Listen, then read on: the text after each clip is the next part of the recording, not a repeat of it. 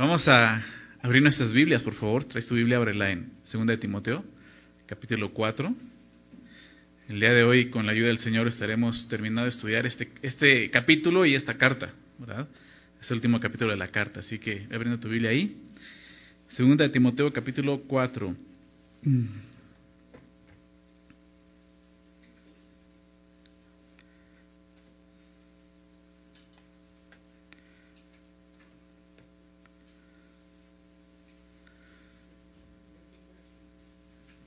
Estamos viendo eh, el último pasaje del capítulo de la carta, pero también el último pasaje que, que se registra en la Biblia como el último escrito del apóstol Pablo, ¿verdad?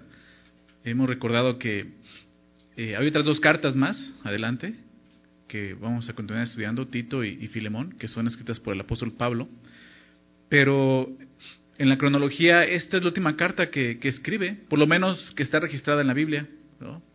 Es antes de, su martirio, antes de ser sacrificado, ¿verdad? Morir por Cristo. Y es importante, ¿no? Termina como la mayoría de sus cartas, ¿no? Mandando saludos, te dando algunas instrucciones, pero es, es, un final muy, muy emotivo, ¿no? Al poder considerar lo que Pablo está viviendo. Quizás eh, el apóstol Pablo quizás está en su momento pues más, más oscuro, ¿no? En el momento más oscuro de su vida, está, recordemos, en prisión, en un calabozo, eh, sentenciado a muerte, esperando a ser ejecutado, ¿verdad? Y ahí está él, escribiendo esta carta, muy importante para él, escribiéndola a Timoteo, un joven que, que Pablo apreció mucho. Eh, bueno, en ese momento Timoteo ya era un adulto, obviamente, pero siempre eh, pues estuvo con Pablo, ¿no? como compañero, estuvo con Pablo en, en, sus viajes, ¿no? Aún estuvo con Pablo cuando Pablo necesitaba enviar a alguien, primero que quien pensaba era en Timoteo, ¿verdad? Un hombre fiel, un hombre que había dedicado su, su vida, su juventud para servir a Dios. Y pues Pablo le tiene mucho aprecio, mucho cariño, lo ve como un hijo, ¿verdad? Como un hijo en la fe. Y pues le escribe esta carta, ¿no? Eh, para darle las últimas instrucciones importantes. Y al final de la carta, vemos, y, vamos a, verlo ahorita, Pablo empieza a mostrarse un poco más sensible, digámoslo así, un poco más humano, eh, se vuelve más personal, porque Pablo empieza a abrir más su corazón, porque sabe que ya, o sea, estoy terminando esta carta y, no sé si te vaya a ver, ¿no? Pero vamos a ver lo que escribe, ¿no? En el verso, nos quedamos en el verso 9, vamos a continuar ahí hasta, hasta, hasta la parte final. Quisiera leerlo y después de leerlo eh, hacemos juntos una oración, ¿ok? Dice así, Procura venir pronto a verme, porque Demas me ha desamparado, amando este mundo, y se ha ido a Tesalónica. Crescente fue a Galacia y Tito a Dalmacia. Solo Lucas está conmigo. Toma a Marcos y tráele contigo porque me es útil para el ministerio. A Tíquico lo envié a Éfeso. Trae cuando vengas el capote que dejé en Troas en casa de Carpo y los libros, mayormente los pergaminos. Alejandro, el calderero, me ha causado muchos males. El Señor le pague conforme a sus hechos. Guárdate tú también de él, pues en gran manera se ha opuesto a nuestras palabras. En mi primera defensa ninguno estuvo a mi lado, sino que todos me desampararon. No les sea tomado en cuenta. Pero el Señor estuvo a mi lado y me dio fuerzas para que por mí fuese cumplida la predicación y que todos los gentiles oyesen. Así fui librado de la boca del león y el Señor me librará de toda obra mala y me preservará para su reino celestial. él sea la gloria por los siglos de los siglos. Amén. Saluda a Prisca y Aquila y a la casa de Onesíforo. Eraso se quedó en Corinto y a Trófimo dejé Mileto enfermo. Procura venir antes del invierno. Eubulo te saluda y Pudente, Lino, Claudia y todos los hermanos. El Señor Jesucristo esté con tu espíritu. La gracia sea con vosotros. Amén. Señor, te damos muchas gracias nuevamente por permitirnos estar reunidos en tu nombre para escudriñar tu palabra, para abrirla, para estudiarla. Y al hacerlo, Señor, permitir que ella misma escudriñe nuestro corazón. Es lo que te pedimos, Señor, esta mañana. Permítenos no solo entender, eh, escuchar las verdades que están escritas aquí, sino que podamos recibirlas, Señor, en nuestro corazón Alumbra, Señor, nuestro entendimiento y, y, permítenos ser transformados por medio de tu palabra, Señor. Es lo que te pedimos en el nombre de Jesús. Amén. Pues bueno, son las últimas palabras ¿no? que escribe aquí Pablo. Eh, y, vemos eh, pues un deseo de Pablo, comenzando el verso 9. Procura venir pronto a verme. Pablo eh, muestra un deseo que hay en su corazón y es poder ver nuevamente a Timoteo. Como te decía, era, era un colaborador de Pablo muy, muy apreciado por él, con mucho cariño, ¿verdad? Y, lo ve así, ¿no? O sea, procura venir pronto a verme. O sea, él sabe, yo ya voy a partir, ya le dijo, la semana lo vimos, yo ya estoy para ser sacrificado, ¿no? Yo ya cumplí mi ministerio, he acabado la carrera, ¿verdad? He guardado la fe. Y, y, este, pero lo quiere ver, ¿no? Eh, ¿Por qué? ¿Por qué quería verlo? O sea, ¿por qué decirle, procura venir pronto, pronto a verme, ¿no? Claro, la prontitud es porque Pablo no sabe cuánto tiempo le queda. Cualquier momento pueden venir por él y llevarlo a su sentencia, ¿verdad? Eh, al parecer, cuenta la, la, la, tradición, la historia, que Pablo todavía pasó el invierno en prisión y, y fue asesinado en, ya, ya, en, ya, en, primavera, ¿no? O sea, que ya pasó todo ese tiempo. Quizás Timoteo sí logró llegar a verlo, quizás no, no lo sabemos, ¿verdad? Pero vemos este deseo de Pablo, procura venir pronto, pronto a verme. Seguramente Pablo quiere ver a Timoteo por última vez en esta tierra, es lo que quiere. Él, él quiere eh, ver a su amigo, él necesita, necesita afecto en esa situación. Él, él, quiere eso, el afecto, el amor de su compañero, ¿verdad? De, de, de, su amigo, de su amado hijo en la fe. ¿Por qué? Porque se siente solo. Y vamos a ver mucho, mucho esto, ¿no? En, el corazón de Pablo aquí, o sea, hay una soledad que, que, que, está ahí presente, ¿no? Claro, su fe sigue firme, ¿no? Y su convicción está firme, ¿no? Él no está, digámoslo, triste, ¿no? Quizás siente nostalgia, ¿no? Hay, hay cierto dolor, ¿verdad? Siente la soledad, ¿verdad? Pero, pero no está triste, ¿no? No está cabizbajo, no está sacado de onda porque, ay, pues estoy solito aquí, no. O sea, realmente él extraña, o sea, eso es, es algo real que podemos vivir nosotros. ¿Alguna vez te has sentido solo? ¿Aún desamparado? ¿Verdad? Así estaba Pablo, pero, pero él no está, como te digo, quejándose ni siquiera, ¿no? Simplemente le dice, procura venir pronto, ¿no? Ni siquiera le está dando una orden, ven pronto a verme, dice, procura, o sea, si puedes, ven pronto a verme. Él tiene el deseo de hacerlo, ¿no? Ahora, eh, ¿qué habrá hecho Timoteo al leer esto? Procura venir pronto a verme. ¿Qué hubieras hecho tú si de repente fueras Timoteo y leyeras esto? Procura venir pronto a verme. ¿no? Pues ir a verlo, ¿no? En ese momento cierras la carta y agarras tu mochila y vámonos, ¿no? A ver a Pablo, ¿no? Digo, no sabemos qué pasó, pero eso, eso es lo que Pablo está mostrando aquí, o sea, procura pronto venir a verme, Timoteo, un deseo real que Pablo tenía. Y, y vemos un hombre más humano, ¿no?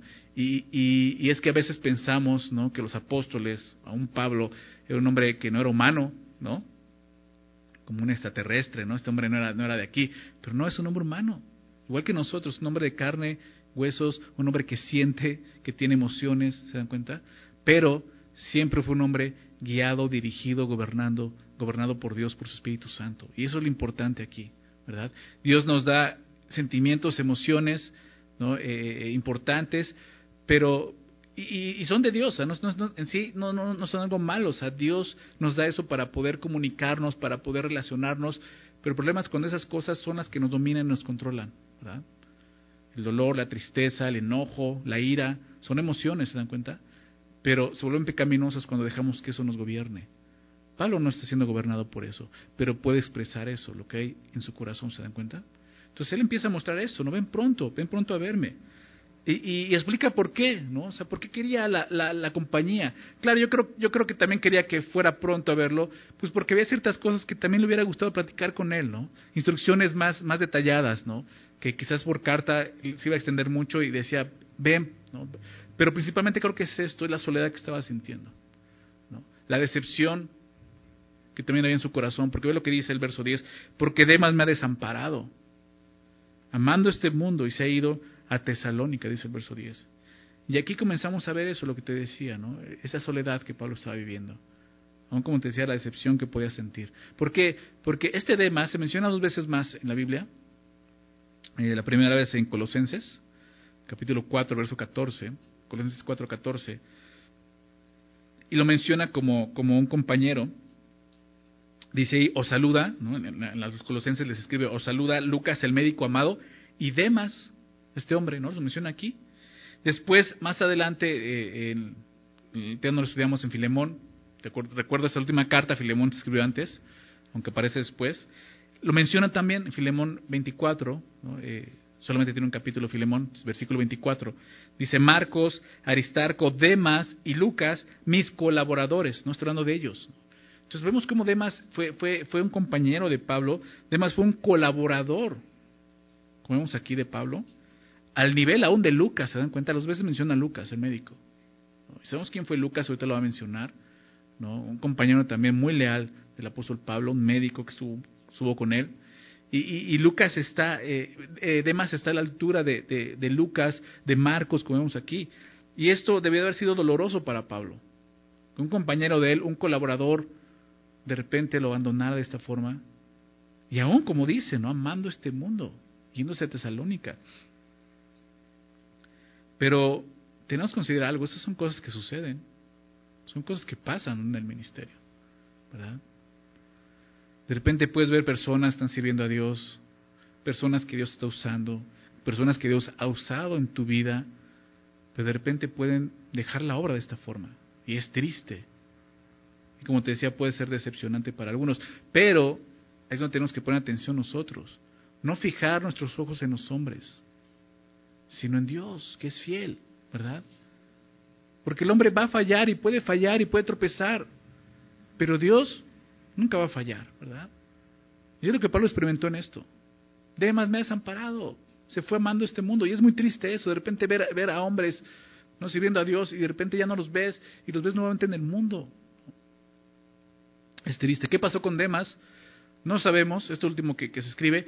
Algunos, este, William Barclay, por ejemplo, entre ellos, menciona que Demas es, es como un, diminutivo de Demetrio, que es otro hombre que se menciona y lo menciona Pedro en una de sus cartas, no recuerdo si Pedro o Juan, uno de ellos dos, y él lo menciona como que él ya está sirviendo. Entonces, él dice, ¿no? Da, esta teoría de que realmente Demas se arrepintió y regresó nuevamente al servicio y fue fiel nuevamente a Dios hasta el último, ¿no? No sabemos, ¿no? Es una conjetura que sacan.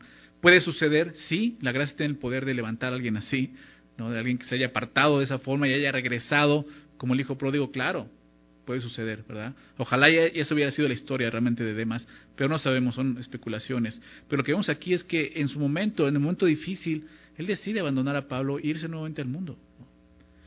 Es importante recordar el contexto de lo que está pasando para poder entender ¿no? por qué Pablo está en esa soledad y por qué va a mencionar esas cosas. Había una persecución, ¿recuerdan? Muy fuerte hacia la iglesia. Desde que comenzó la iglesia hubo persecución, pero la persecución ahí en ese momento empezó por los judíos en Jerusalén, ¿recuerdas? rechazando el cristianismo, viéndolo como una secta. ¿no? Aún Pablo perteneció a eso, los fariseos, ¿no? siendo Saulo de Tarso, persiguiendo a la iglesia. Este, pero ya en este momento no es esa persecución. En este momento ya es el imperio romano, es Nerón, el emperador, trayendo una persecución muy fuerte sobre los cristianos, culpándolos del gran incendio de Roma, ¿verdad? Que probablemente muchos dicen fue provocado por él, ¿no? Y culpa a los cristianos. Entonces empieza a perseguir a los cristianos y, no solo los persigue, los empieza a asesinar realmente.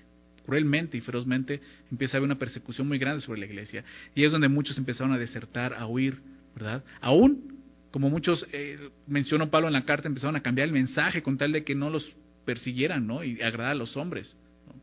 Entonces, pues muchos de ellos abandonaron la fe, entre ellos Demas, decidieron amar al mundo, seguir al mundo. Y se regresó a Tesalónica. Entonces Pablo eh, empezó, eh, eh, en sus últimos días experimentó esto. Ve cómo muchos empezaron a caer de esta manera. Compañeros de él, aún hombres como, como Demas, que estuvo con él. ¿no? esto le debió de haber dolido a Pablo, ¿verdad?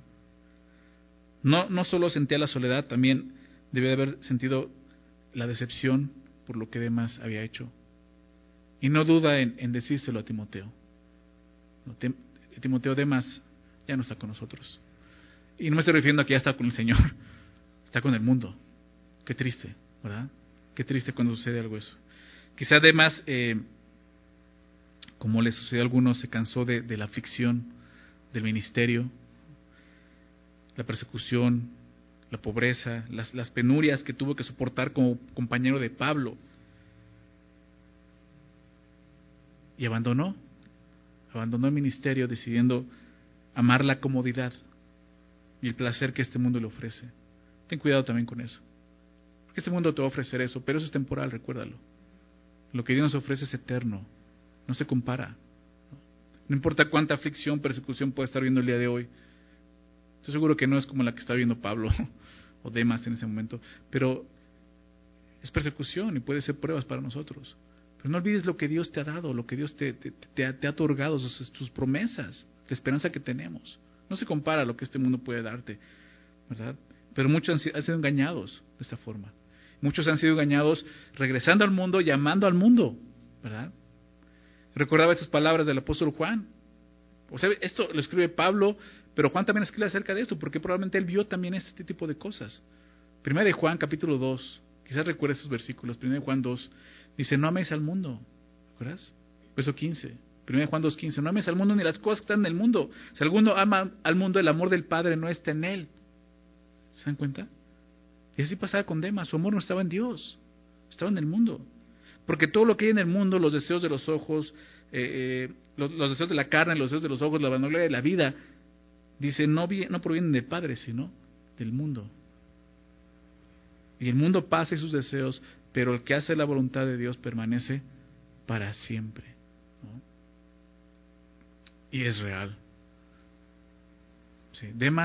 Hasta ese momento, no permaneció. Regresó al mundo, amando al mundo. Pablo vivió eso. Quizás en algún momento tú has vivido también una decepción así.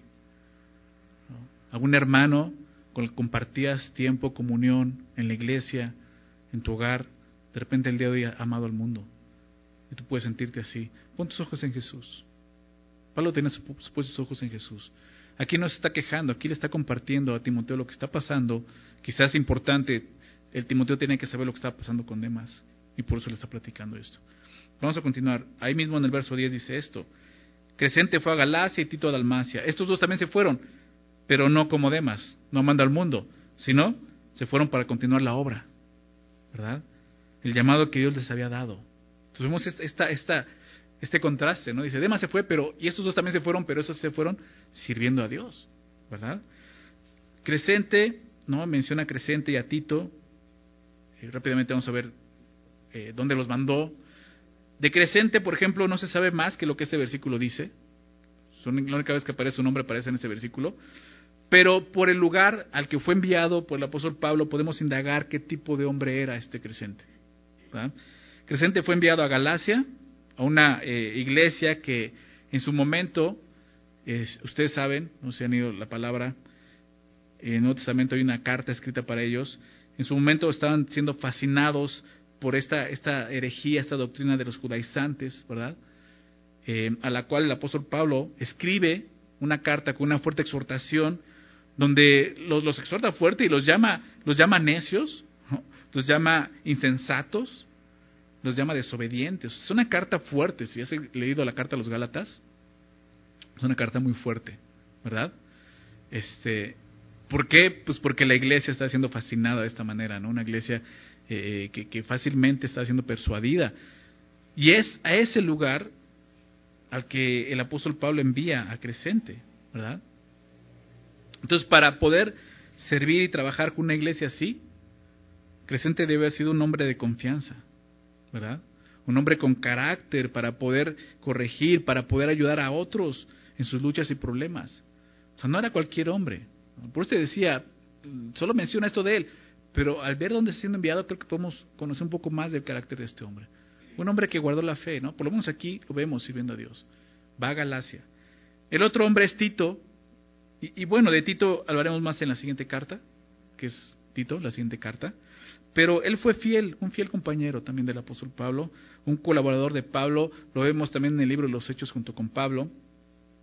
Aún en, en el saludo a su carta, como vamos a ver en la siguiente carta, Pablo lo describe al igual que Timoteo en Tito 1.4 lo describe como verdadero hijo en la común fe.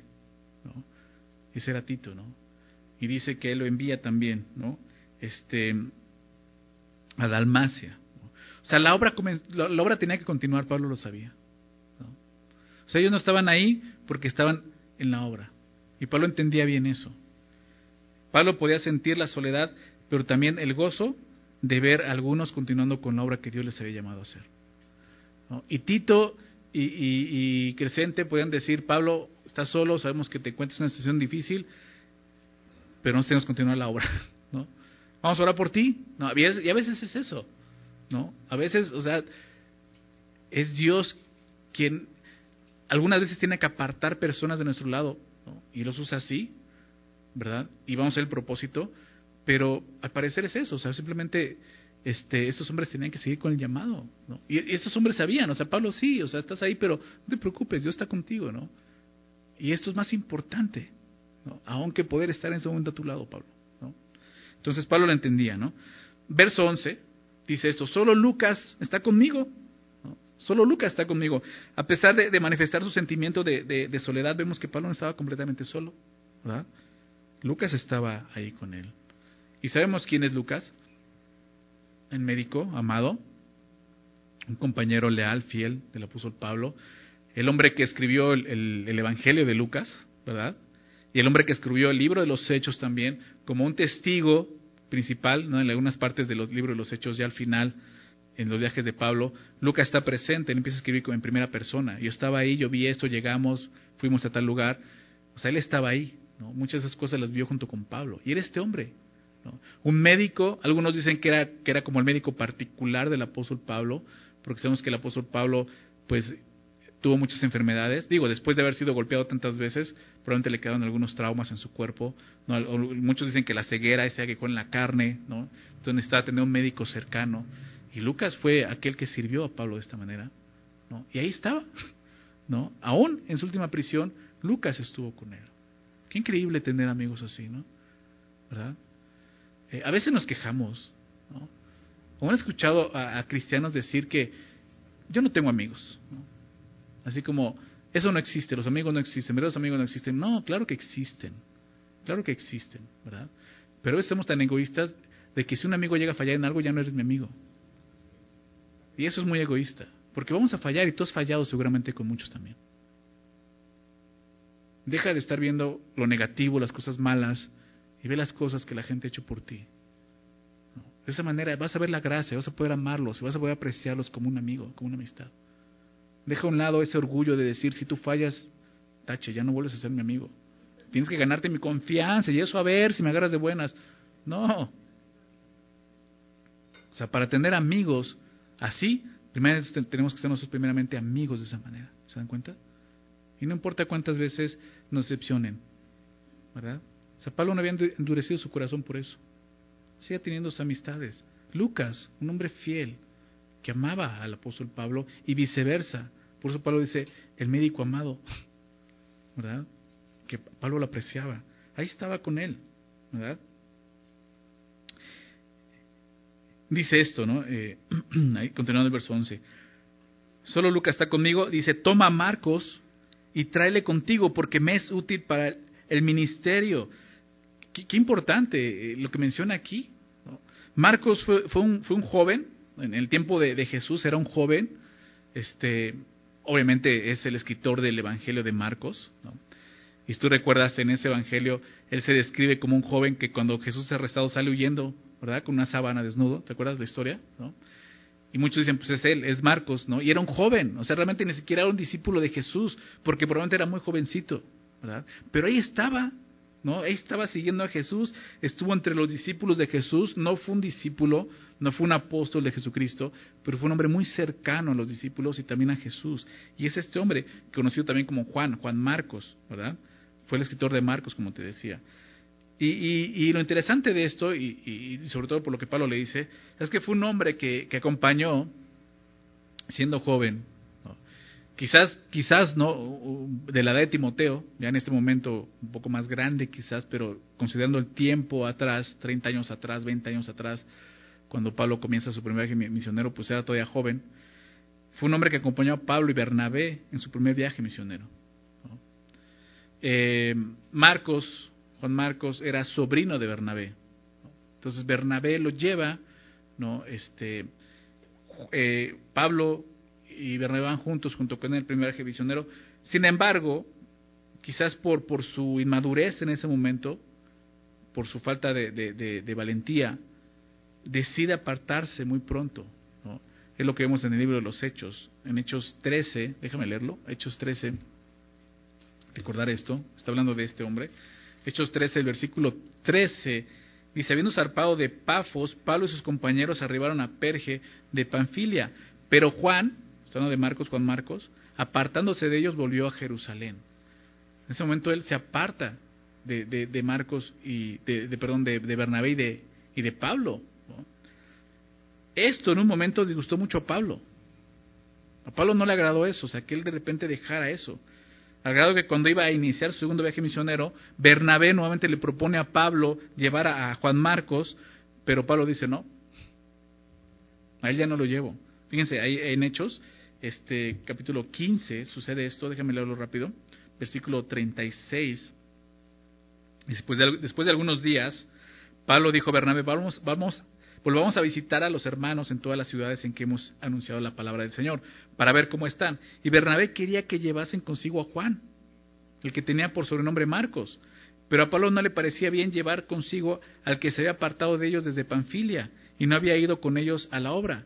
Y hubo tal desacuerdo entre ellos que se separaron el uno del otro. Bernabé tomando a Marcos navegó a Chipre y Pablo, escogiendo a Silas, salió encomendado por los hermanos a la gracia del Señor. Y es ahí donde se apartan en el segundo viaje Bernabé y Saulo, y es precisamente por, por este hombre, ¿no? por, por Marcos, porque en su momento eh, dejó, el, dejó el, ministerio acompañando a, Pablo, y la segunda vez Pablo dijo, no, ya no lo llevo. ¿no? O sea, no, no, necesitamos hombres fieles, no puedo llevar a alguien que en cualquier momento nos, nos deja ahí tumbados, ¿no? Entonces, eh, eso fue lo que pasó, ¿no? En ese momento, en Hechos 15, para Pablo, Marcos no era útil. ¿No? Solo le dice, vamos a llevarlo. No, no me parece bien llevar a alguien así. Pero en este momento, cuando Pablo escribe esto,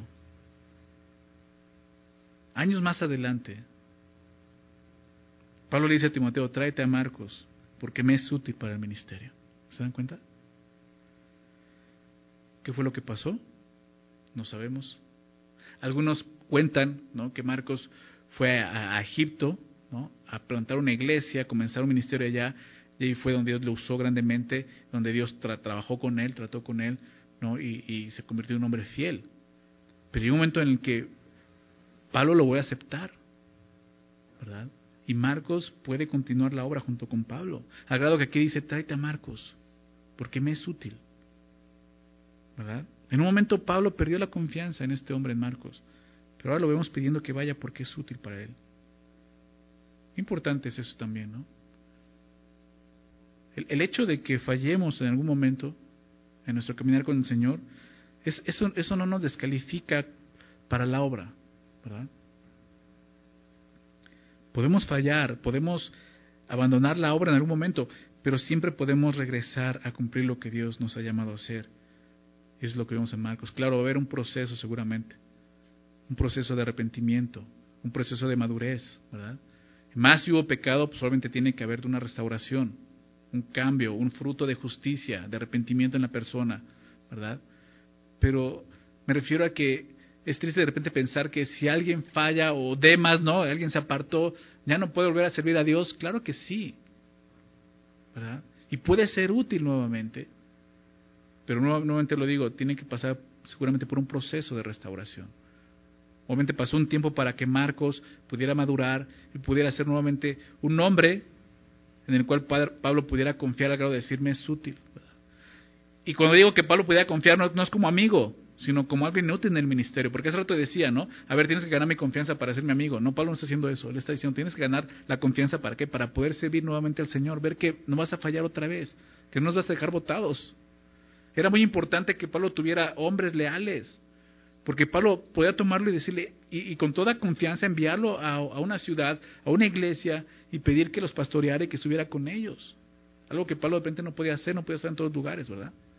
Gente que enviara a alguien, de repente esa persona, ¡pum!, desaparece. A Pablo le preocupaba eso. Por eso, pues seguramente se, decepcionó tanto por, por lo que pasó con Demas, ¿no? Entonces, bueno, regresando al texto, pues Marcos fue este hombre y al último Pablo puede verlo así y decir, me es útil, me es útil.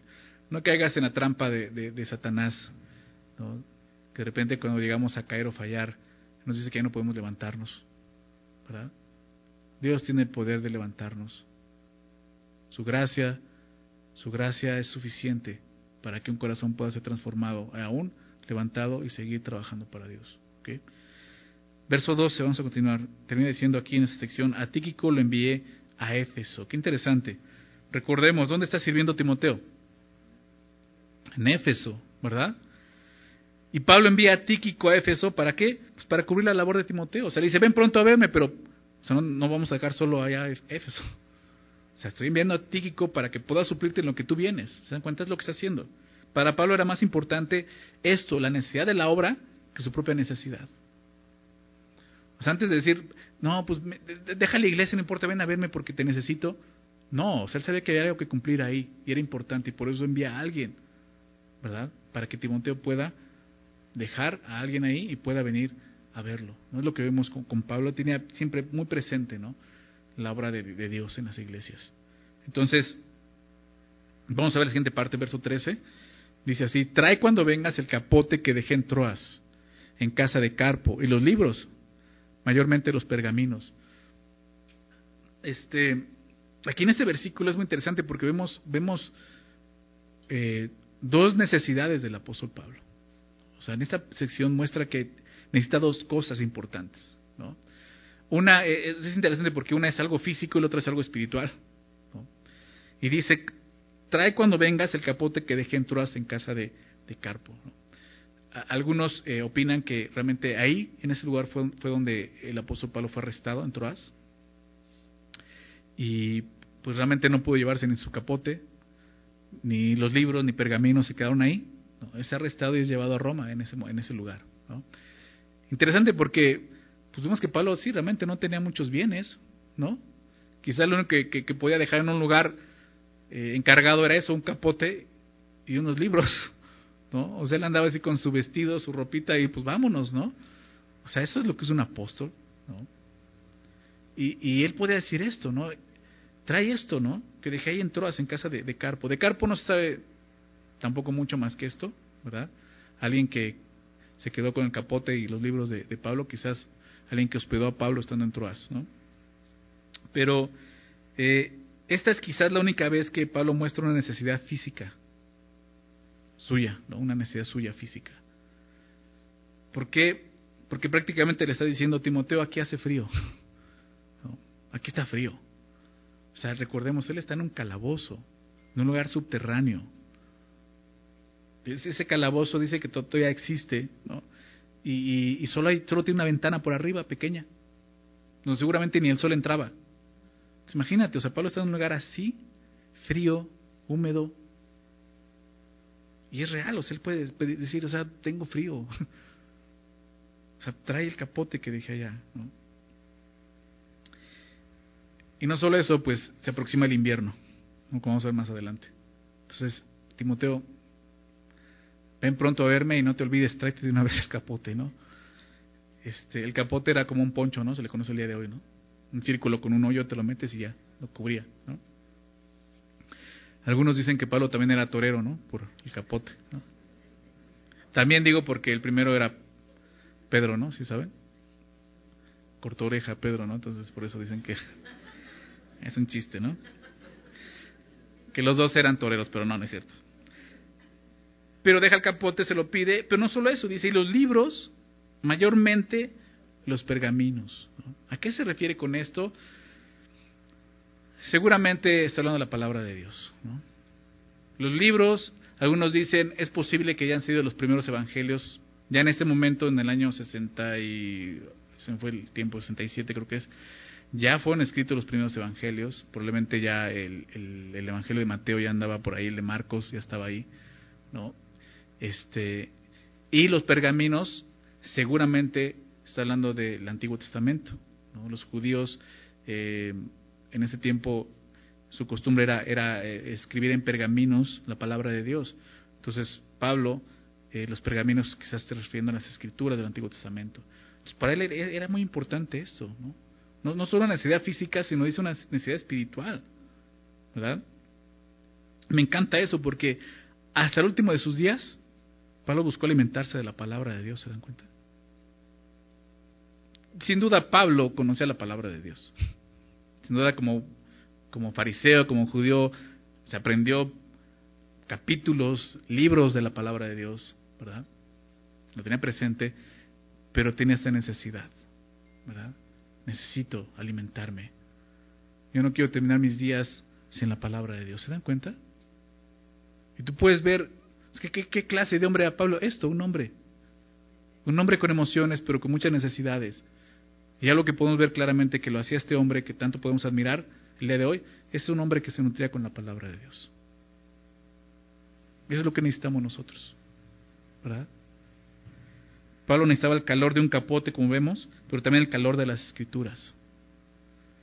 Aunque había llegado al final de la carrera, él no llegaría frío a la meta. ¿Verdad? Dice, yo quiero tener la palabra en mi corazón, necesito, necesito leerla, necesito meditar, necesito escudriñarla. Él dijo, ya acabé la carrera, pero para él no había terminado sus días aquí y sabía cuánto necesitaba la palabra de Dios. Por eso le dice, estas dos cosas, Timoteo, tráemelas. ¿no? Verso 14, le va a dar una advertencia aquí. Alejandro, el calderero, me ha causado muchos males. El Señor le pague conforme a sus hechos. Guarda tú también de él, pues en gran manera se ha opuesto a nuestras palabras. ¿Qué onda con los Alejandros en la Biblia, no? Siempre que hablo de eso, un amigo me escribe y dice, oye, se llama Alejandro, ¿no? Me, dice, ¿qué, ¿qué, onda? O sea, digo, pues ¿para qué te pusieron así nombre? Digo, porque hemos visto, ¿no? ¿Recuerdas en la primera carta Alejandro y Meneo? ¿Recuerdas? Que Pablo eh, los entregó a Satanás. ¿Recuerdan eso? Por, para que aprendan a no blasfemar, dice, dice el texto, ¿no? Eh, este, no se sabe mucho. Algunos, algunos apoyan la teoría de que este Alejandro es el mismo que entregó a Satanás. Y por eso Alejandro dice, ah, pues ahora yo te entrego a Satanás, ¿no? En este caso lo entrega Nerón a Roma.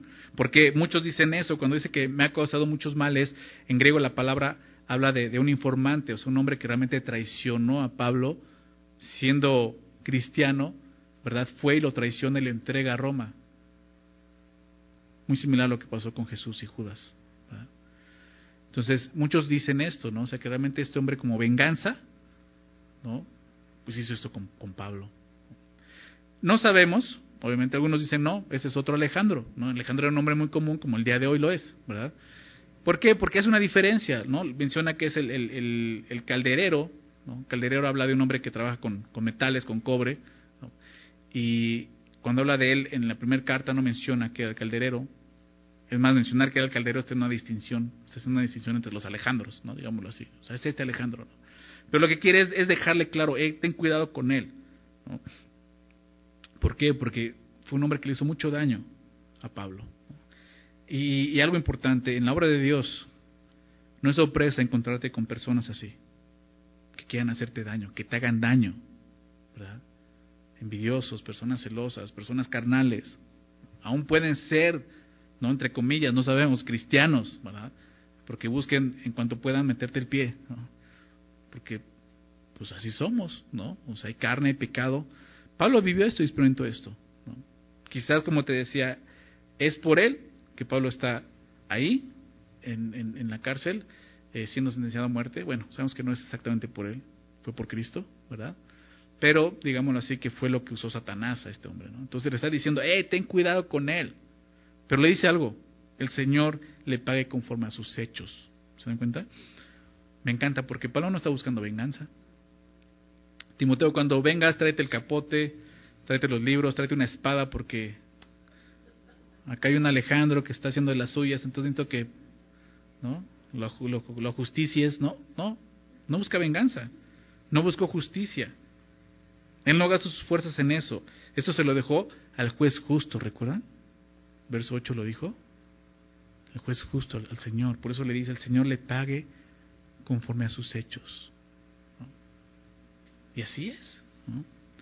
Pablo estaba actuando de acuerdo a lo que él un momento enseñó y predicó. Romanos 12. Romanos 12, en un pasaje final donde nos habla de cómo tenemos que ser con los enemigos, ¿verdad? Y dice ahí en el verso 19, Romanos 12, 19, no os vengáis vosotros, vosotros mismos, amados míos. Pablo describe esto a la iglesia en Roma. Y él está en Roma.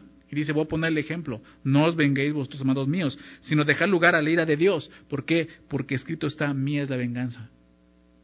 Yo pagaré, dice el Señor. Y Pablo entendía eso. Esto ya le corresponde al Señor. ¿Verdad? Él le va a pagar conforme a sus obras, conforme a sus hechos. Le recuerdas a Timoteo, pero si le dice algo, o sea, ¿por qué le cuenta esto? Porque verso 15 le dice, Guarda, guárdate tú también de él, o sea, ten cuidado de este hombre. Timoteo. O sea, es traicionero. Ten cuidado, pues en gran manera se ha opuesto a nuestras palabras. Este Alejandro fue un opositor, un enemigo del Evangelio. Qué fuerte, ¿no? El día de hoy sigue habiendo enemigos del Evangelio. Hombres y mujeres que están en contra de la verdad, de la buena noticia de Dios. Por muy increíble que pueda ser para nosotros decir, oye, es la verdad, o sea, es, lo que el mundo necesita, ¿no? Es lo que ya vimos, o sea, tan importante que nos dice, predica el Evangelio. Pero va a haber oposición, va a haber gente que no va a querer eso, ¿verdad? Que va a querer tapar, esconder la verdad. Y así vemos, este hombre era así. Y Pablo le dice a Timoteo, cuídate de él, cuídate de él. Verso 16. En mi primera defensa ninguno estuvo a mi lado, sino que todos me desampararon. No les he tomado en cuenta.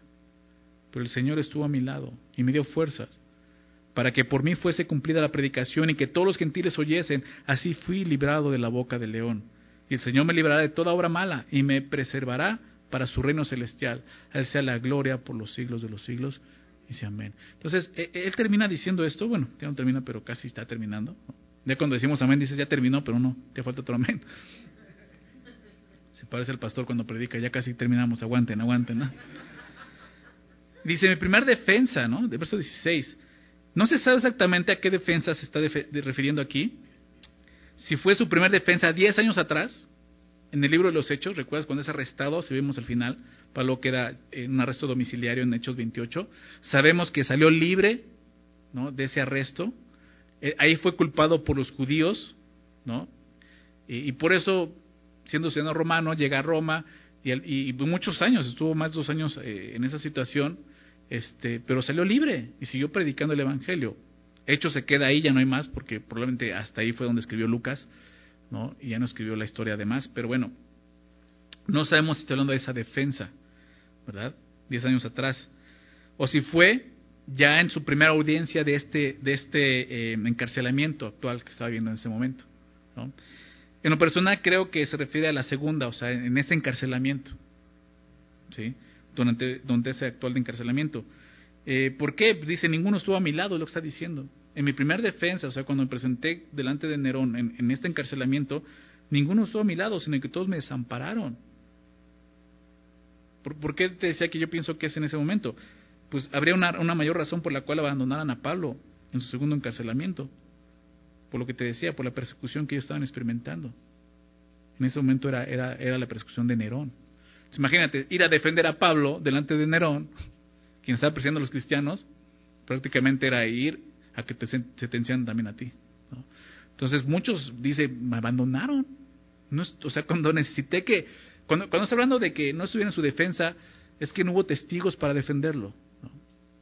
Son sus compañeros no estuvieron presentes. ¿Por qué? Pues por esto, por la persecución que estaban viviendo. ¿no? Es lo que Pablo está, está mostrando aquí. Ninguno estuvo a mi lado, sino que todos me desampararon. Y, y, es esto, ¿no? Pablo fue un hombre que, que lo sabemos, experimentó, experimentó mucha aflicción, mucho sufrimiento al seguir a Jesús. Padeció mucho. Eh, de Corintios 11, lo puedes leer en casa, habla de sus padecimientos como, como apóstol de Jesucristo, azotado, naufragios, encarcelado, ¿verdad? Apedreado una vez, dado por muerto. O sea, todo eso lo vivió. Pero aquí vimos que también experimentó el abandono, el desamparo de sus amigos, de sus hermanos en la fe. No solo dolores físicos, sino también dolores del corazón, ¿se dan cuenta? Aflicciones en su corazón. Definitivamente el Señor cumplió lo que le dijo a Ananías en el libro de los Hechos, cuando, cuando le dice que vaya con Pablo para que le dé la vista. ¿Recuerdas Hecho 9? Después de que se revela a, a, Saulo, ¿no? el Señor Jesús lo deja ciego, lo manda a Damasco, y ve a Ananías y le dice algo a Ananías. Ananías le dice, no, espérate, es el que nos está persiguiendo. Le dices, o sea, yo tengo ya un propósito con él. ¿no? déjeme recordarte esto, Hechos, Hechos 9, versos 15 y 16. Eso es lo que Jesús le dice a Ananías. El Señor le dijo, ve, porque instrumento escogido me es este, está hablando de Pablo, para llevar mi nombre en presencia de los gentiles y de reyes y de los hijos de Israel. Ve lo que dice el verso 16, porque yo le mostraré cuánto le es necesario padecer por mi nombre. O sea, Pablo entendió esto. Esto, no es por malhechor, esto es por, porque estoy llevando el nombre de Jesús. Y tú, y yo tenemos que considerar eso, porque si, si decimos que somos cristianos, precisamente estamos diciendo eso. Estás llevando el nombre de Cristo delante de todos. Y si tú vas a llevar el nombre de Cristo como tiene que ser, vas a vivir persecución, aflicción. El mundo te va a aborrecer, ¿verdad? Y, lo, dijo, y le mostraré cuánto es necesario padecer por mi nombre. Y Pablo vio aflicción, ¿verdad? Física, como vimos, persecución. Pero al igual que el Señor, Pablo experimentó también el abandono de sus amigos. Que Jesús experimentó eso en la cruz, ¿recuerdas? ¿Dónde estaban sus discípulos? Jesús les dijo, este día se van a escandalizar de mí. ¿Verdad? Y Pedro, no, nunca voy a escandalizar de ti. Y fue el primero que negó a Jesús. Y Jesús vivió eso, ¿te das cuenta? Nuestro Señor sabe lo que es sentirse abandonado. Pablo experimentó eso. No tenemos por qué decir o, por qué pensar que tú y yo no tenemos que experimentar algo así. Eso fue lo que nuestro Señor experimentó, el abandono, aún de las personas, de sus compañeros. Y, Pablo dice esto, ¿no? Ninguno estuvo a mi lado, sino que todos me desampararon, pero ve, lo que dice, no les he tomado en cuenta. Qué diferencia, ¿no? Con Alejandro, que el Señor le pague conforme a sus hechos. Pero con estos dice, no les ha tomado en cuenta. Pablo sabía en qué momento ser misericordioso y compasivo. él sabía lo que estaba pasando. Él sabía que la persecución fue fuerte. Sabe que muchos aún tenían que abandonarlo. ¿Por qué? Porque tenía que seguir con la obra. Estar con él era exponerlos también a la muerte. Imagínate que, que Tíquico que este eh, Crescente, que Timoteo, no Lucas hubieran estado ahí presentes, hubieran agarrado todos y, y, agarran a toda la banda, ¿no? Y después quién iba a seguir con la obra. Pablo entiende, dice, no importa, o sea, eso, eso no les ha tomado en cuenta. ¿no? Pues él ha entendido lo que está pasando. Pablo se dio cuenta que, que fue desamparado por sus amigos con un propósito también, para que pudiera saber que hay uno que nunca lo iba a desamparar. ¿Verdad? Su Señor. Fíjate lo que dice el verso 17. Pero el Señor estuvo a mi lado y me dio fuerzas. ¡Wow! Qué importante es esto. Qué valioso es esto. Qué valioso es esto. Experimentar la presencia del Señor y ser fortalecidos por Él, no por nadie más. ¿Sabes? Es un error muy común entre creyentes el, aferrarnos al consuelo humano. Si es algo que Dios usa, es importante. A veces a través de, otras personas sentimos la caricia del Señor, el abrazo del Señor. Pero hay momentos en los que Dios permite así, quitar gente de nuestro lado para que veamos que Él está ahí. Pablo entendió eso y dijo, fue bueno, porque el Señor pude ver, experimentar eso, que Dios estaba conmigo. La próxima vez que pase eso, no empieces a criticar a los demás y por qué te abandonaron, por qué no están. Empieza a darte cuenta de quién está contigo realmente. Y, y velo así. Quizás sea un momento en que Dios diga, espérame, aquí solamente voy a estar yo contigo. Nadie más va a poder consolarte. Yo, yo recuerdo cuando, cuando viví eso, el consuelo del Señor. Buscando yo en el mundo, ¿no? En Cristo el consuelo, consuelo, y así, o sea, viendo cómo mis amigos, ¿no? No estaban, y yo decía, ¿qué está pasando? Pero después entendí, años más adelante entendí, pues era el Señor diciéndome aquí, yo estoy contigo. Nadie más te va a sacar de aquí. Y le doy gracias a Dios día de hoy por eso. Quizás el día, el día de hoy estás pasando por eso, tú te sientes abandonado, la gente que, que, que tanto apreciabas se ha ido, ya no está contigo. Velo de esa manera, Dios está contigo. El Señor está ahí, su presencia. Eso es lo que te va a fortalecer. Y eso es lo que necesitamos para que conocer a Dios y, saber y decir esto. Aunque mi padre y madre me abandonaren, Él no me va a abandonar, Él está conmigo. ¿Se dan cuenta? Al fin de cuentas, eso es lo más importante para ti y para mí. Nuestra relación con el Señor. No importa qué tipo de abandono estás viendo el día de hoy. A lo mejor hasta de tu propia familia. Tu esposa, tu esposo, no sé. El Señor está contigo. El Señor está contigo, su presencia tiene poder en tu vida. Porque Pablo dice eso, Él estuvo a mi lado y me dio fuerzas. Créemelo, no hay mayor fuerza que esta. Pablo le dice, a los, a los Efesios 6:10, fortaleceos en el Señor y en el poder de su fuerza, ¿recuerdan? A veces necesitamos esa fuerza. La fuerza de voluntad nos puede ayudar en algún momento, pero hay momentos en los que eso ya no sirve. Necesitamos ver al Señor, verlo que está ahí con nosotros y recibir su fortaleza, confiando en Él. Pablo dice, Él estuvo a mi lado y me dio fuerzas. Hay momentos en los que el Señor nos llevará a experimentar la soledad para que podamos apreciar el poder de su presencia en nuestras vidas. Es lo que Pablo está mostrándonos aquí. Fíjate lo que dice, ¿para qué? Importante, ¿para qué Dios le permitió ese abandono? ¿Para qué Dios le mostró que Él estaba ahí y lo quería fortalecer? Dice, para que por mí fuese cumplida la predicación y que todos los gentiles oyesen. ¡Wow! ¡Qué increíble! Pablo entendió esto, ni siquiera es para que me consolara, es para que yo me levantara y siguiera cumpliendo mi ministerio. ¿Verdad? ¿Qué le dijo Pablo anteriormente, la semana pasada? Cumple tu ministerio, versículo 5, ¿verdad? Cumple tu ministerio. Y después dice, he peleado la buena batalla, acabado la carrera, guardado la fe. Yo ya lo cumplí, Timoteo. Pero usted hasta el último de sus días, él se dio cuenta, hey, yo necesito enfocarme. Estoy aquí solo, estoy en la cárcel, sentenciado a muerte, pero tengo que seguir predicándole el Evangelio. Y Dios lo fortaleció, ¿para qué? Para que por mí fuese cumplida la predicación y que todos los gentiles oyesen. Ahí en Roma, aún delante, no sé cómo fue, no nos dice el texto, pero imagínate a Pablo delante de Nerón predicando a Jesucristo. ¿Se dan cuenta de eso? Solo. No hay nadie que lo defienda. Pero detrás de él está el Señor, fortaleciéndolo. Vas, Pablo. Háblales de mí. ¿Se dan cuenta? Es lo que está diciendo. Ahí estuvo el Señor. La presencia del Señor con Pablo fue lo que le dio fuerza para seguir predicando. Y así, de esa forma, fue librado de la boca del león. ¿Te das cuenta? Así fui librado de la boca del león.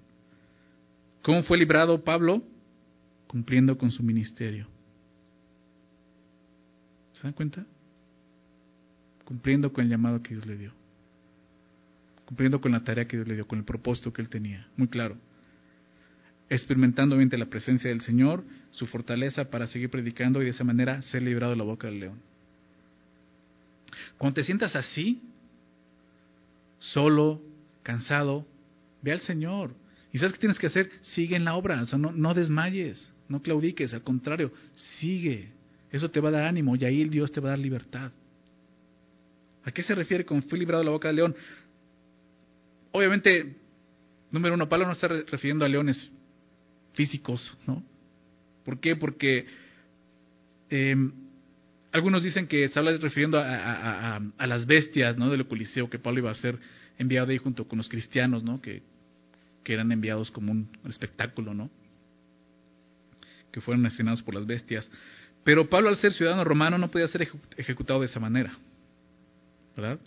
Él tenía el derecho de ser ejecutado por decapitación, que era una muerte más menos dolorosa, ¿no? Él tenía ese derecho por ser ciudadano romano. Entonces, ¿a qué se refiere con, ser librado de la boca del león? Pablo está refiriendo al adversario que es Satanás, ¿verdad? Pedro, Pedro lo presenta así, déjame recordar esto. 1 Pedro 5.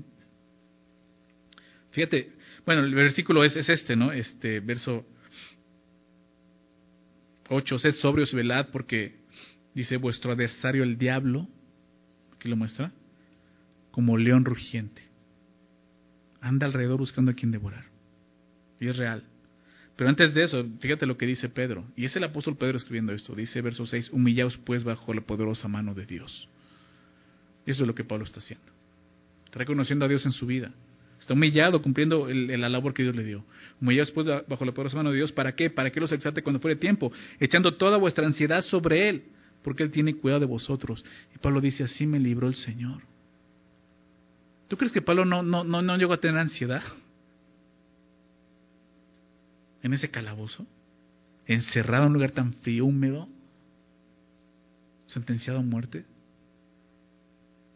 Echando toda tu ansiedad sobre Él porque Pablo también entendió esto, Él tiene cuidado de mí. Dios tiene cuidado de ti. Sed sobrios y velad, porque vuestro adversario, el diablo, anda como el urgente, anda alrededor buscando a quien devorar, al cual recibir firmes en la fe. No tienes que estar peleando, combatiendo, resiste, resístele, firmes en la fe, sabiendo que los mismos padecimientos se van cumpliendo en muchos hermanos en todo el mundo. Pedro escribe esto. Sabía de qué se trataba, igual que Pablo. Y Pablo está ahí y dice, así fui librado de la boca del león. Recordemos algo.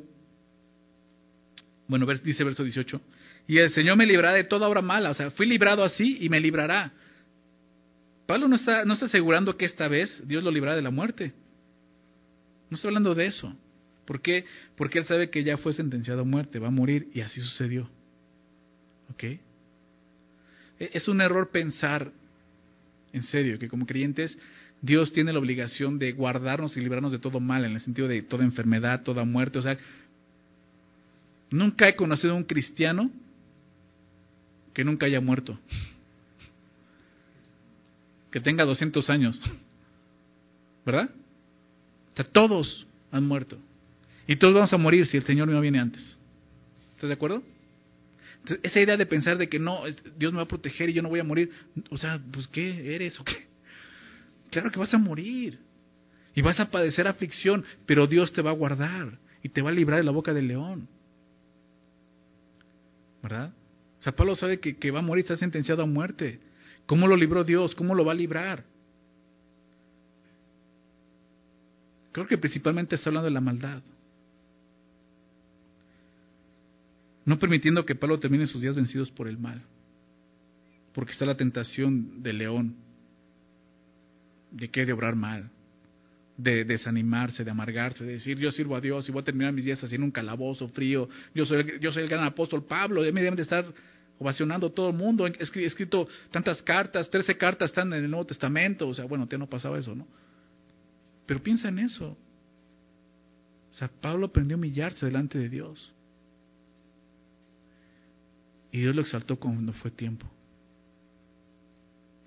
Créemelo, Pablo se fue sin poder entender o poder visualizar el valor que tiene para nuestra iglesia el día de hoy.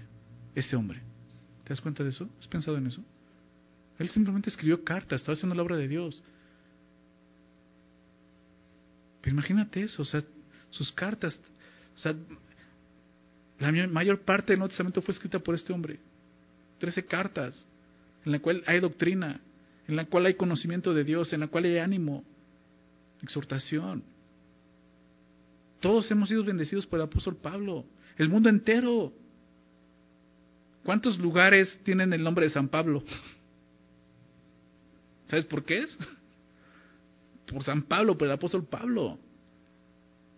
No solo aquí, en México, en tantos lugares en el mundo. Fue un hombre que realmente ha sido reconocido por, por el mundo, pero él no lo vio. Él se humilló y Dios lo exaltó cuando fue tiempo, ¿se dan cuenta? Pero él estaba seguro de esto. El Señor me librará de toda obra mala, toda obra mala que quiera entrar en mi corazón y gobernarme. No, no seas vencido de lo malo, ¿recuerdas? Sino bien vence el mal con el bien. Pero dice, yo voy a acabar bien mi carrera. Yo no quiero que, haya un tache al final. De decir, ahí está, mira, Pablo terminó amargado en la cárcel. Angustiado, deprimido, terminó este loco. No, No, él está enfocado, él sabe. Y me preservará para su reino celestial, ¿no? Pablo está viendo su muerte no como una derrota ante Roma, sino como un rescate de parte del Señor. Y sabe y está seguro de esto, y me preservará para su reino celestial. El emperador Nerón podía darle muerte en la tierra, pero de ninguna manera podría arrebatarle el reino de los cielos, es lo que está diciendo. Ni él ni Satanás. Porque nuestra salvación descansa únicamente en Dios. Y dice Jesús, nadie ni nada puede arrebatarnos de su mano. ¿Verdad? Y Pablo sabía eso. Y me preservará. O sea, él estaba seguro de esto, yo sé a dónde voy. Pablo enfrentó los últimos días de su vida así, encerrado en un calabozo, sin amigos, sin posesiones, sin dinero, sin ropa adecuada, con frío, sintiéndose así, solo, sentenciado a muerte, pero con una firme confianza, con una fe inquebrantable, una confianza en el Señor que lo libró y lo preservará para su reino celestial. ¿Se dan cuenta? Eso es lo que está diciendo aquí. Por eso dice esto, alza la gloria por los siglos de los siglos. Amén. O sea, al reflexionar sobre esto, Pablo termina con una doxología. ¿Qué es una doxología? Pues un reconocimiento de la gloria de Dios exaltando la gloria de Dios. Sea la gloria por los siglos de los siglos. Amén. Pero te decía, uno termina la carta, aún faltan las últimas instrucciones. Verso 19, saluda a Prisca y Aquila y a la casa de Onesíforo. Erasto se quedó en Corinto y a Trófimo dejé Mileto enfermo. Procura venir antes del invierno. Eubulo te saluda y Pudente, Lino y Claudia y todos los hermanos. Otros compañeros de Pablo se mencionan aquí, ¿no? Y comienza hablando de Prisca y Aquila, ellos fueron un matrimonio. Eh, Prisca es Priscila, ¿se recuerdan? Eh, un matrimonio con los que inmediatamente Pablo se pudo identificar, porque tenían el mismo oficio, tanto terrenal, hacían tiendas, si tú recuerdas, pero también compartían el oficio celestial, predicaban el Evangelio, anunciaban la fe en Jesucristo. Se identificaron. Y fue un matrimonio, y vemos eso, recordamos eso. No solamente hombres, personas solteras, matrimonio sirviendo a Dios. A veces pensamos, no, pues ya me casé, ya no puedo servir a Dios. Imagínate que fuera así. No había pastores, ¿va? Puros curas. no, nunca habla de eso la Biblia, ¿verdad? Al contrario, sabemos hombres sirviendo en matrimonio al Señor, ¿verdad? O sea, los obispos, marido de una sola mujer, etcétera, ya lo vimos, ¿verdad? Pero bueno, un matrimonio que servía a Dios. Priscila y Aquila fue, un matrimonio que donde quiera que fueran, lo vemos en el libro de los Hechos, abrían su casa para la iglesia, para comenzar una iglesia, se reunían en su casa, estoy hablando de eso. Increíble, ¿no? Recordamos ellos. Y Pablo dice, lo saludan ellos. Y la casa de eh, Onesíforo, ya vimos lo, eh, acerca de este hombre, lo vimos en el capítulo 1, déjame recordarte rápidamente capítulo 1 de, de esta carta, verso 16. Tenga el Señor misericordia de la casa de Onesíforo, porque muchas veces me confortó y no se avergonzó de mis cadenas, ¿no? Lo ponía como ejemplo con, Timoteo. Él, a pesar de toda la persecución, él estuvo conmigo. Probablemente arriesgó su vida y también lo encarcelaron y también fue sentenciado a muerte. Por eso habla de la casa de él, pero no habla de él. ¿Sí? Dice, no se avergonzó de mis cadenas, sino que cuando estuvo en Roma me buscó solistamente y me halló. Concédale el Señor que haya misericordia cerca del Señor en aquel día. Y cuánto nos ayudó en Éfeso, tú lo sabes mejor, ¿no? Entonces dice, dice al final, ¿no? Em, saluda a la casa de Onesíforo. Eh, simplemente aquí está pidiendo por, por ellos también, ¿no? y mandándoles saludos. Verso 20 dice: Erasto se quedó en Corinto y a Trófimo dejé en Mileto enfermo. Sigue mencionando a otros compañeros y colaboradores. En la carta a los Romanos, Romanos 16, 23, Pablo menciona a Erasto, y dice que él era el tesorero de la ciudad de Corinto. Seguramente fue por eso que él se quedó en Corinto. ¿no? Después habla de Trófimo, fue el hombre que, este Trófimo fue el hombre que usaron los judíos para acusar a Pablo de haberlo metido al templo, en ese arresto en el libro de los Hechos. Precisamente por eso los judíos este, lo acusan y es llevado delante de, de Agripa, Félix y acabó en Roma, ¿no? Y es este Trófimo. Pero interesante sobre la mención de Trófimo aquí es que Pablo lo había dejado enfermo en Mileto Este hombre quedó enfermo, no pudo ya continuar. Según el libro de los Hechos, el apóstol Pablo tenía el don de sanidad, ¿verdad? Hasta dice que hasta, hasta agarraban sus trapos, ¿no? Sus ropas de Pablo y los llevaban y eran sanados, los enfermos. Pero aquí vimos que no pudo sanar a Trófimo. Aún Timoteo también estaba enfermo. En un momento lo, lo, vimos. ¿Qué vemos esto? Pues lo que nos muestra es que la ejecución del don no está en la voluntad humana, sino en la voluntad de Dios, ¿se dan cuenta? O sea, que siempre me llama la atención esos hombres que hacen sus giras, ¿no? Sus tours, ¿no? De ven a recibir tu milagro, ¿no? Vamos a estar en tal lugar y va a haber sanidades, así como si él tuviera la capacidad, ¿no? De ejecutar ese don. Es Dios quien lo hace. Y Dios sana a quien quiere, a quien no quiere, lo hace. O sea, ten cuidado con esos farsantes, porque también son farsantes. ¿ok? Pablo dice, lo dejé enfermo en Mileto. Dice el verso 21, procura venir antes del invierno. Aquí lo, vemos, ¿no? Normalmente vemos el deseo de Pablo de ver pronto a Timoteo, pero esto debe de ser antes del invierno. ¿Por qué? Porque en el invierno las rutas comerciales para viajar a Roma eran muy peligrosas y, de, y de, plano las cerraban las rutas. Eh, el naufragio de Pablo que Lucas narra en el libro de los Hechos, eh, Hechos 27, si no me recuerdo, 27, 27, 27 creo que es, fue por no respetar el invierno precisamente. Naufragaron, si conoce la historia. Si Timoteo no salía antes del invierno, probablemente ya no alcanzaría a, ver a Pablo. Por eso le dice, procura antes del invierno. Digo, también porque pues iba a tener frío en el invierno, entonces trae el capote, ¿no? Pero mucho era también por eso, si no, probablemente ya no vas a llegar. Termina diciendo el verso 21. Aquí menciona otros nombres. Ébulo te saluda, Pudente, Lino, Claudio y todos los hermanos. No se menciona mucho de ellos. Hay muchas conjeturas acerca de ellos, pero no se menciona nada más en la Biblia. Puede ser útil, sí, sus nombres. Estás buscando un nombre para tu hijo. Ébulo, Pudente, a lo mejor puede gustarte. Bueno, Claudia sí, ¿no? Lino también se conoce, pero los están raros. Termina diciendo esto, verso 22. Con esto se despide. El Señor Jesucristo esté con tu espíritu. La gracia sea con vosotros, amén. Interesante. En la, primera oración habla de, Timoteo. El Señor Jesucristo esté con tu espíritu. ¿no? Y es un gran deseo que Pablo le hable a Timoteo. Tu relación con Dios, con tu espíritu. Señor Jesús contigo, Timoteo. Pero al final habla de la iglesia. La gracia sea con vosotros. Esto quiere decir que esta iglesia, aunque es pastoral, escrito un nombre, tiene que ser leída a las iglesias, como estamos haciendo el día de hoy. Y el deseo es esto. Termina como terminan muchas de las cartas del apóstol. La gracia sea con vosotros. Amén. Es el último versículo, es el último que, aparece escrito de la pluma del apóstol Pablo. Y Pablo no podía terminar su última carta de otra manera, como lo hizo en casi todas sus epístolas, deseando la gracia de Dios a todos.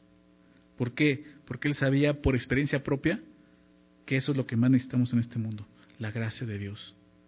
No solo cuando éramos incrédulos, sino como creyentes. Pablo fue quien dijo eso, ¿verdad? Yo he trabajado más que los demás apóstoles, pero no yo, sino la gracia de Dios conmigo. Por su gracia soy lo que soy, su gracia no ha sido en vano para conmigo. Él sabía lo importante, porque un día escuchó de su Señor tres veces decir, Pablo, bástate mi gracia. Mi gracia es suficiente para levantarte, para animarte, para trabajar, ¿verdad? Y eso es lo que necesitamos nosotros. Lo que necesitaba Timoteo, lo que tú y yo necesitamos Creo que el legado de Pablo se puede terminar así. La gracia de Dios sea con ustedes. Amén. Vamos a terminar con una oración, ¿ok? Señor, te damos muchas gracias por tu palabra, nuevamente por permitirnos estudiarla y terminar de ver hoy esta carta, una carta muy especial como desde un principio lo veíamos. Fue la última carta que se registra en la Biblia que el apóstol Pablo escribe a este hombre Timoteo, Señor. Una carta donde hemos aprendido tanto acerca de ti, de quién eres, de lo que has hecho, Señor pero también acerca de tu iglesia, de lo que somos, Señor, de lo que tú nos pides. Gracias, Señor. Ayúdanos a seguir adelante, Señor, cumpliendo con el ministerio que nos has dado, predicando el Evangelio, Señor, a tiempo y fuera de tiempo, en toda ocasión, Señor, reconociendo esto, Señor, que es la manera en que tú estás con nosotros, Padre. Pablo hasta el último de sus días pudo verlo así. Tú lo libraste, Señor, pero lo hiciste cuando em, todos lo abandonaron, pero tú estabas ahí y le diste fuerza para seguir predicando, Señor. Gracias, Padre.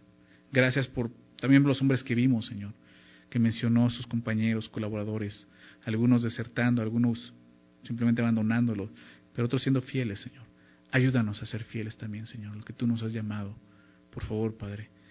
Y por último, lo que veamos, Señor. Sabemos que lo único que necesitamos, cada uno de nosotros, es eso, tu gracia. Y esa gracia ya ha sido ofrecida en Cristo Jesús. Permite que esa gracia, Señor, pueda eh, impactarnos y pueda obrar en nuestras vidas, Señor. Presente, por favor, Señor. Sabemos que tiene el poder para hacerlo, Señor. Nuevamente, gracias por, por tu palabra. Gracias por permitirnos llegar al final de esta carta. En el nombre de Jesús. Amén.